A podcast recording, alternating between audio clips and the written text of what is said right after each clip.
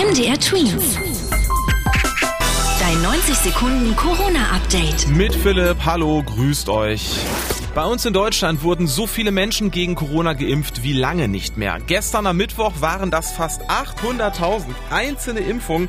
Das sagt das Robert Koch Institut, kurz RKI. So viele, ja, wie seit Mitte Juli nicht mehr.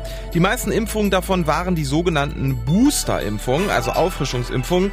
Da die Corona-Zahlen immer weiter ansteigen, wollen sich auch immer mehr Menschen durch eine Corona-Impfung vor einer Ansteckung und einem schweren Krankheitsverlauf schützen. Joshua Kimmich, Spieler beim FC Bayern München, wurde jetzt doch positiv auf Corona getestet.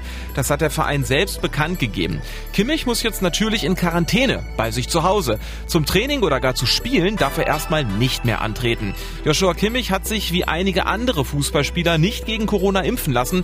Er wollte sich für die Entscheidung dazu noch Zeit lassen, hieß es mal dazu von ihm. Na, gute Besserung von uns. Die Schnelltests für zu Hause, mit denen ihr euch unter anderem auch in der Schule testet, werden gerade knapp.